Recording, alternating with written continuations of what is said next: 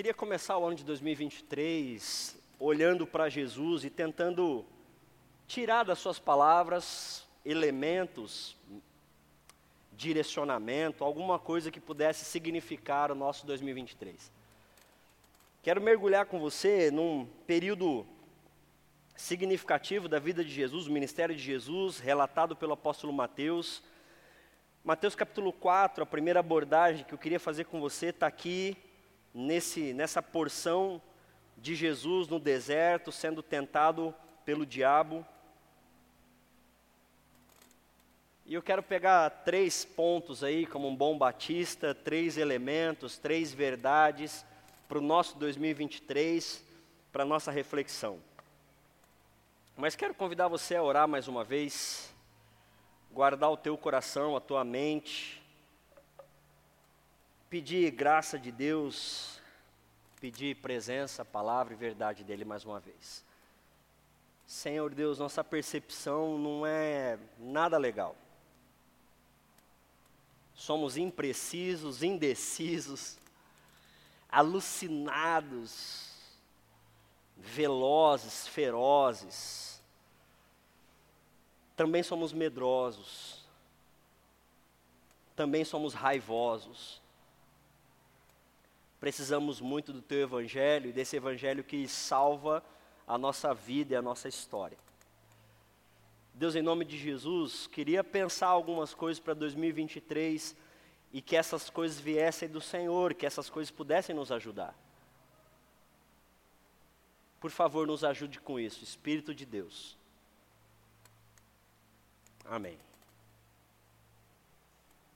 Jesus foi conduzido pelo Espírito ao deserto para ser tentado pelo diabo. Depois de passar 40 dias e 40 noites sem comer, teve fome. O tentador veio e disse: Se você é filho de Deus, ordene que essas pedras se transformem em pães. Jesus respondeu: Nem só de pão viverá o homem, mas de toda palavra que vem da boca de Deus. Nem só de pão vive o homem, mas de toda palavra que vem da boca de Deus. Eu acho que a gente precisa e pode aprender com Jesus aqui algo muito importante para 2023. Para esse ano que se inicia e que queira ou não é reflexo do ano que termina. Quando Jesus responde que nem só de pão vive o homem, é que a gente não vive só de potência. A gente não vive só daquilo que a gente pode ser. A gente não vive só daquilo que a gente pode fazer. Será que Jesus poderia transformar as pedras em pães? Poderia. Jesus poderia usar do seu próprio poder, da sua própria potência, para resolver a fome dele, transformar a fome dele, transformar a necessidade dele e resolver o problema dele. Ele podia resolver o problema. Só que ele não resolve. Porque nem todos os problemas da nossa vida serão resolvidos. Porque nem todas as fomes que nós temos serão sanadas, ou devem ser sanadas. Nem todas as suas carências você vai resolver ou deveria resolver em 2023. E essa é uma grande verdade, quase que na contramão de tudo que a gente ouve e que se é pregado. Que sim, é possível fazer todas as mudanças na nossa vida Sim, é possível, a gente estava brincando agora aqui. Sim, é possível perder todos os quilos que a gente achou. Sim, é possível ser uma outra pessoa, fazer novas coisas e vivendo sempre nessa busca do ser e do fazer, do ser de novo, do fazer de novo, sempre nesse anseio de resolver minhas fomes, sempre nessa potência e nessa busca de potência, a gente não consegue viver aquilo que nós somos hoje com todas as limitações e carências e necessidades que o meu corpo agora, de 1 de janeiro de 2023, tem. E porque eu não dou conta de ser eu, a gente é outra pessoa, possivelmente um demônio. Porque eu não acredito e eu não me conformo em ser o que eu sou hoje, eu também não consigo receber de Deus a palavra. Eu fico sempre tentando achar o milagre de transformar a minha pedra de hoje em pão. Você consegue entender o que eu estou querendo dizer?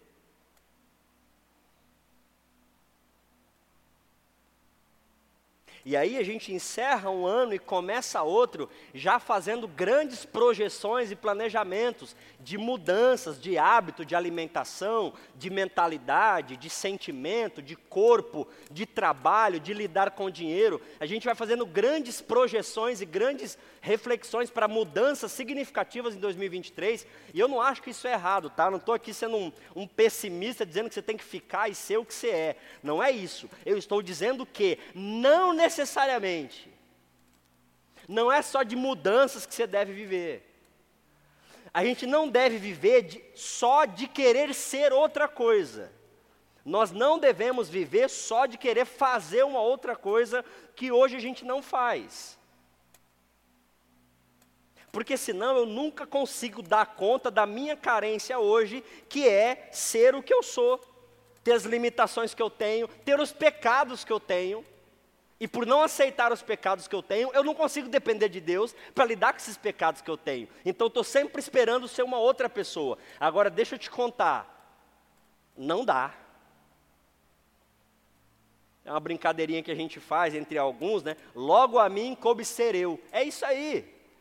Logo a você coube ser você mesmo. E aí vem um Jesus que a proposta do diabo é: olha, você pode usar a potência que você tem para não lidar com essa fome que você está sentindo. Use a potência que você tem, use a força que você tem para transformar essa realidade que você está, para evitar essa fome que você tem.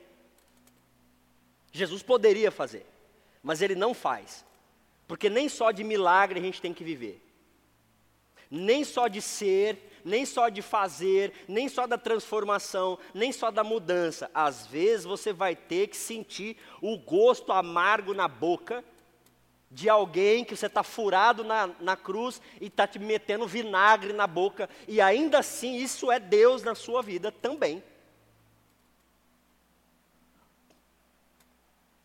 Cuida disso para que em 2023 você não viva outra vida, outro dia que não seja o hoje e outra vida que não seja a sua, com Deus nessa realidade que você está agora.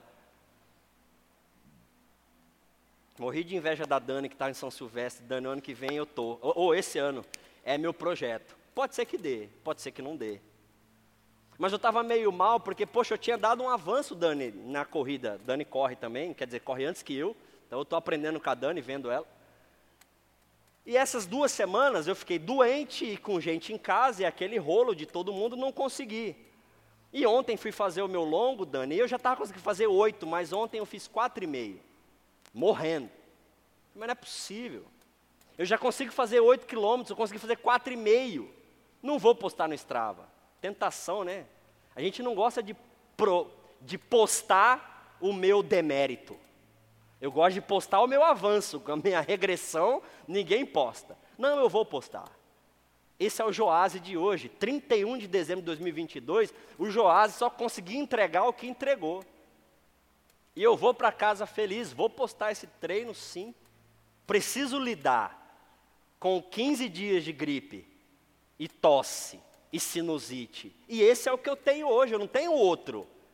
Eu não sou outra pessoa. Você está conseguindo encontrar com Deus na realidade que você tem hoje? Correndo quatro e meio? Se você tem potência para oito?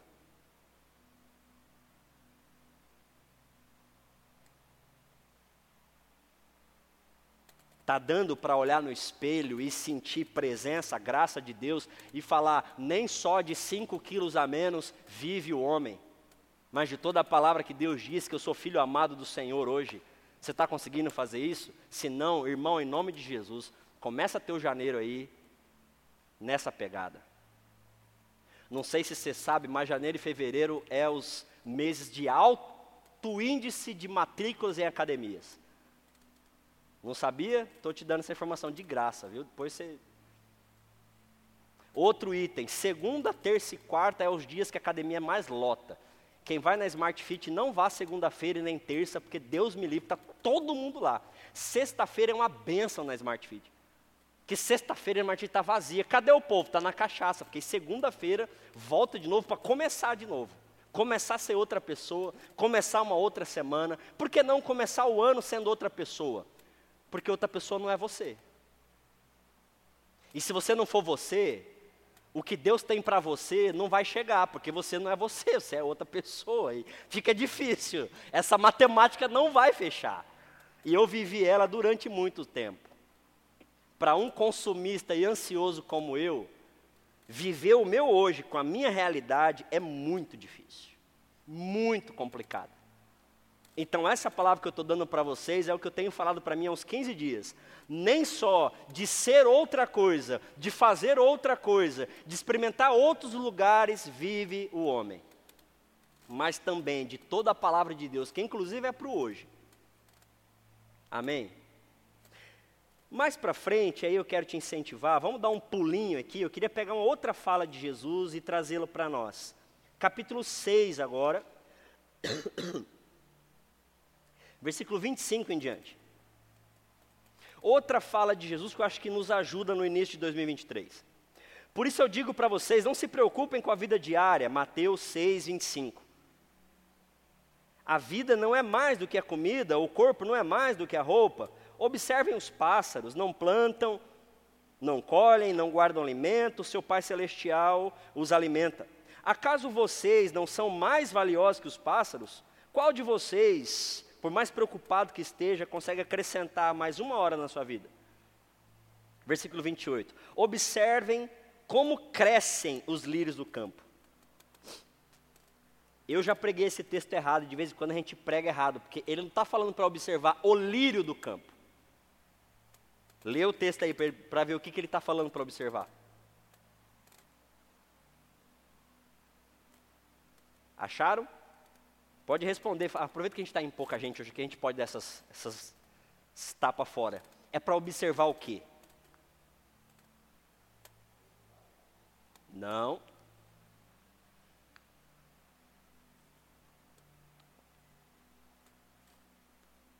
Ó, vou ler de novo na minha versão aqui. Sabe que a minha versão é melhor, né? Brincadeira, é porque é assim mesmo, tá, gente? É, 28. Observem como crescem os lírios do campo. Isso.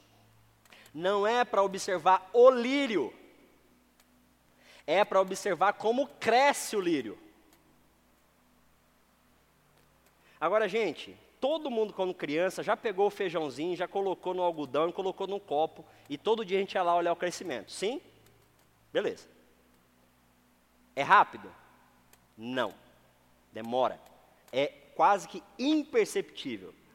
O que será que Jesus está querendo incentivar a gente a fazer? Observem como cresce o lírio.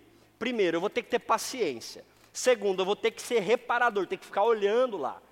Eu vou ter que ir mais de uma vez, porque eu vou ter que ir um dia, talvez no final da tarde eu ter que ir de novo, no outro dia eu vou ter que ir de novo, no outro dia de novo, para tentar perceber o movimento de crescimento do lírio que é discreto, que é devagar, que é pequeno. Mas por quê? Observem como crescem. Por quê?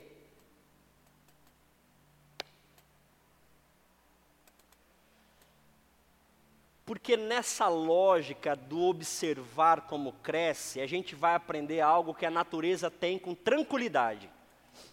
E a gente tem dificuldade. A natureza lida com tranquilidade com uma coisa chamada processo que a gente não lida bem com isso. A gente não vai ver nenhuma planta com crise porque ela demora seis meses para alcançar 30 centímetros. A gente não vai ver nenhuma planta com crise porque no outono ela não está dando fruto. A gente não consegue nem imaginar, chega a ser ridículo a gente imaginar que uma planta ela entra em crise porque ela não está na época de dar fruto. Mas a gente entra em crise com nossas épocas. A nossa época de outono é terrível para nós. Como assim eu não estou na melhor época da minha vida? Que absurdo, né? Quando Jesus diz, observem como crescem os lírios, uma coisa que a gente pode aprender para nós para a gente aprender a fazer caminho, no nosso caminho, no meu caminho, no seu caminho, e perceber nos caminhos que a gente caminha as pequenas coisas, menores que sejam, que sinalizam presença, graça, cuidado, milagre, amor, misericórdia, perdão de Deus na minha e na sua vida, ainda que seja um movimento ínfimo. Porque o movimento de um lírio de crescimento é muito pequeno, mas ele cresce. Demora, mas ele cresce. E se eu consigo perceber esse movimento, eu fico feliz. Porque a gente não ganha todo dia, gente. Porque a gente não tem grandes avanços todo dia. A vida não é feita de grandes movimentos. A vida é uma sucessão de pequenas coisas que vão fazendo do lírio um lírio mas a gente quer grandes avanços na minha e na sua vida que vão fazer de nós aquilo que a gente queria, quereria ser. Quando eu e você a gente aprender a observar como cresce, talvez a gente vai conseguir ter uma vida um pouco mais leve e um pouco mais grata, porque eu vou conseguir ver pequenos movimentos de Deus em minha vida, ainda que sejam muito pequenininhos, mas eu consigo ver e isso enche o meu coração de amor e de cuidado divino. Do contrário, pensa aí, qual foi o último milagre que você teve? Se eu pensar, milagre, milagre, eu não vou ter nenhum, pelo menos 2022 não tem nenhum. Eu já fui de uma igreja que de 31 de dezembro a gente chamava à frente para orar pelas pessoas que foram abençoadas no ano.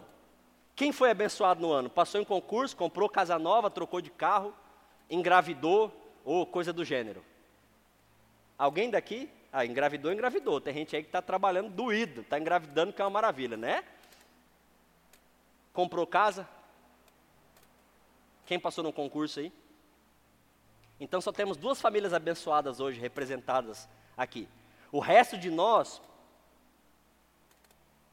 E um dia eu fui conversar com o meu superior e falei, fulano, é, é, tá meio chato esse negócio.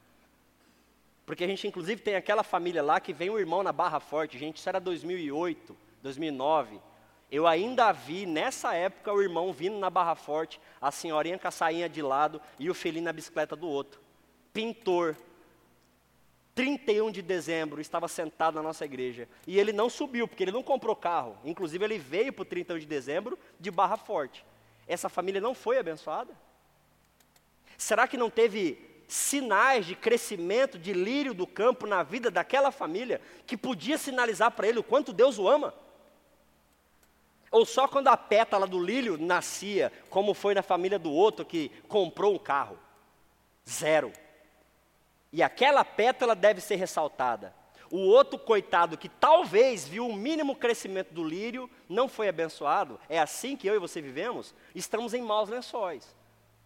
Pelo menos eu, porque eu Inclusive, esse ano eu tinha dois, reduzi para um carro só e agora financiei outro. Não é nem meu ainda, é do banco. Então eu não fui abençoado, eu regredi de novo. Não só na corrida, no carro também. Eu tinha dois, desci para um e agora eu tenho um que metade é do banco. Então eu não tive um avanço, eu deu, foi para baixo. É assim que a gente vai lidar com a nossa vida? Jesus fala então: observem como crescem os lírios, lidem com a vida de vocês, observando os pequenos movimentos de Deus. Porque isso vai motivar vocês a se sentirem, em primeiro lugar, amados. E é isso que eu queria que você botasse na sua cabecinha. Comece a ter um olhar um pouco mais clínico, no sentido de ser mais simples, mais humilde, mais leve, mais sensível aos pequenos processos da vida, os pequenos avanços do dia a dia. Estou feliz, Mateus agora sabe lavar panela. Pô, é um avanço. Não sabia lavar panela, sobrava ou para mim ou para a Tayana. Pô, só não ter que lavar uma panela no dia que é a vez dele, pô, já é uma benção, não é? Falei, filho, que bom, olha, olha, já é um avanço legal, você já está lavando panela. É, vai sobrar mais para mim. Não, não é nesse sentido que eu estou falando. Estou falando no teu avanço, eu estou vendo que você está avançando. A Lili já está pegando água no filtro sozinha.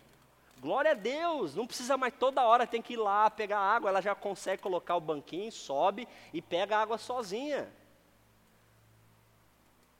E de você, Qual é o pequeno avanço que você viu em você, que você pode falar, graças a Deus, o meu lírio cresceu um pouquinho?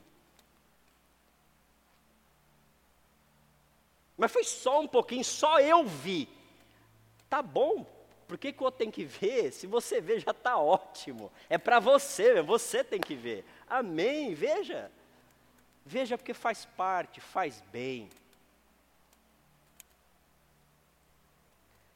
Quero encerrar com um texto difícil. Versículo 36. Ou oh, 33, desculpa. Do 6 aqui. Busquem então, em primeiro lugar, o reino de Deus, sua justiça, e todas as coisas serão acrescentadas. Busquem então o reino de Deus, a sua justiça, e todas as coisas serão acrescentadas. Meu irmão, em 2023, além de você procurar no teu caminho os pequenos sinais de avanço do lírio, procure no teu caminho Procure na tua história, no teu lugar, no teu dia hoje, não é fora. Lembra do primeiro item? Parar de ficar procurando fora. Ah, quando eu chegar, quando eu for, quando eu fizer, desculpa. Não, não é disso que eu estou falando. Agora, aqui, hoje, desse jeito que eu estou, nesse lugar que eu estou, que em 2023 você busque a presença de Deus aí. Pastor, mas eu estou enfiado em dívida. Seja bem-vindo. Brincadeira. Olhe Deus aí. Onde está Deus aí? Onde tem reino de Deus aí?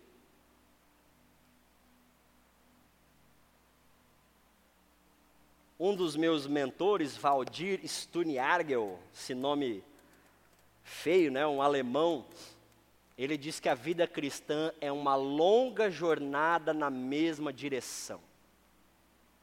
Isso quer dizer que hoje eu estou num passo que eu não estava ontem. Então, o que é presença de Deus para mim hoje?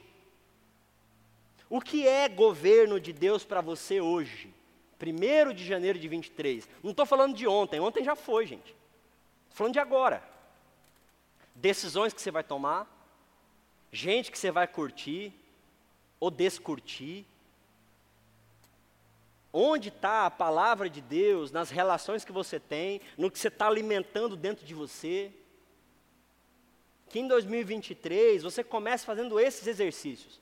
E a gente pensa que se buscar o reino é buscar uma coisa grande, fora, extra. Não, reino é dentro. Reino é caminho, reino é presença, reino é escolha, reino é valor, reino é prioridade. Não é algo grande, é aqui,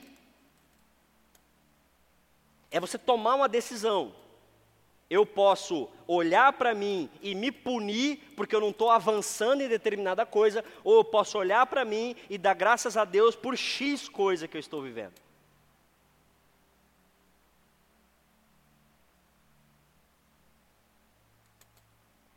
Essas opções é a opção de escolher o reino. Sua tomada de decisão. Traz o reino para a tua tomada de decisão. Como, pastor? Ué, Deus, onde está o Senhor nessa gama de opções que eu tenho para tomada de decisão? Esses sentimentos que eu estou alimentando, o Senhor está nele? Ou é só eu? Essa lista de planejamentos para 2023, o Senhor está me alimentando também ou é só a minha ganância? Esse ódio fresquinho que eu peguei, que a gente pegou em 2022, esse ódio todo, tem reino nele? Ou é só nós mesmos? A última dica que eu queria te dar, e talvez, talvez a mais significativa, é que para 2023 você busque em primeiro lugar o reino de Deus aonde você está. Aonde você está. Com os sentimentos, decisões e pensamentos que você tem hoje.